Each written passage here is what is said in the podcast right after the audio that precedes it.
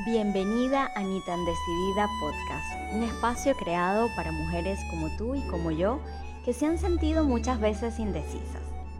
Mi nombre es Romy Elena y soy quien está detrás de todo esto. Mi verdadera intención es que exploremos juntas, ojo, pero sin juicios, a la indecisión y profundicemos tanto, tanto que puedas reconciliarte con tu yo decidido, porque sé y te garantizo que es posible. En el episodio de hoy hablaremos acerca de los juicios. Tanto tú como yo somos seres que vivimos haciendo juicios acerca de nosotros mismos, de los demás, de cada cosa que vemos, escuchamos y sentimos. Las historias que nos contamos están llenas de juicios. Es que de hecho pareciera que los juicios construyen nuestra identidad. Y esto es porque definitivamente los seres humanos hacemos juicios en un intento de dar sentido a nuestra vida y con la intención de responder quizás a la incertidumbre e inquietudes que nos genera el futuro. Es más, si yo te pregunto a ti quién eres, quizás en la definición que hagas empezarás a hablar acerca de tus cualidades, de lo que haces, de lo que te gusta, etc. No es usual que alguien responda soy una mujer, mido 1.59 y peso 47 kilos. Cuando calificamos, hacemos juicios acerca de nosotros mismos y acerca de los demás.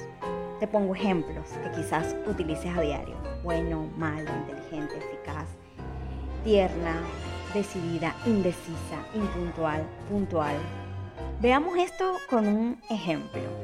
Si te digo, Liliana es gerente de marketing de una empresa transnacional.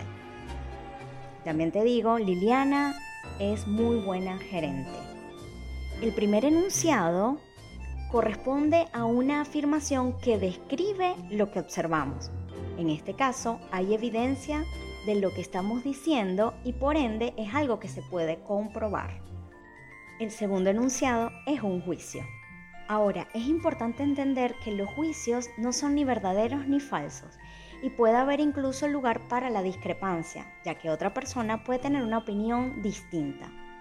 Los juicios son interpretaciones lingüísticas que siempre viven en la persona que los emite. Así que definitivamente los juicios son parte de nuestra identidad. Nos poseen y actuamos en la vida de acuerdo con ellos. Son una fuerza muy poderosa en nuestro comportamiento y esto puede llegar a afectar nuestro desempeño, nuestras relaciones y nuestras acciones y por ende también nuestras decisiones. Por eso hoy he decidido cerrar este episodio con un ejercicio fantástico acerca de los juicios. Así que te recomiendo que busques lápiz y papel. Ahora traza una línea que divida esa hoja en dos partes iguales y quiero que pienses y escribas tres juicios negativos de un lado y tres juicios positivos del otro lado, todos acerca de ti.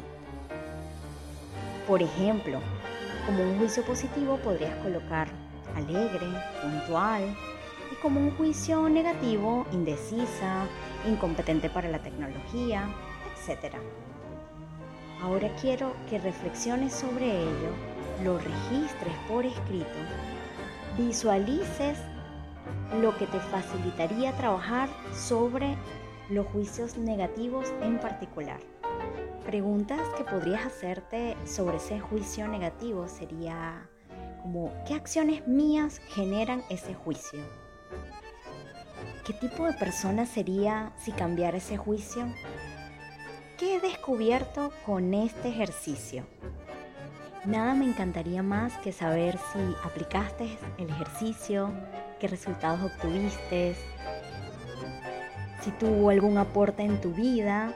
Así que si gustas puedes escribirme. Y una vez más, gracias por acompañarme en este nuevo caminito del tingo al tango.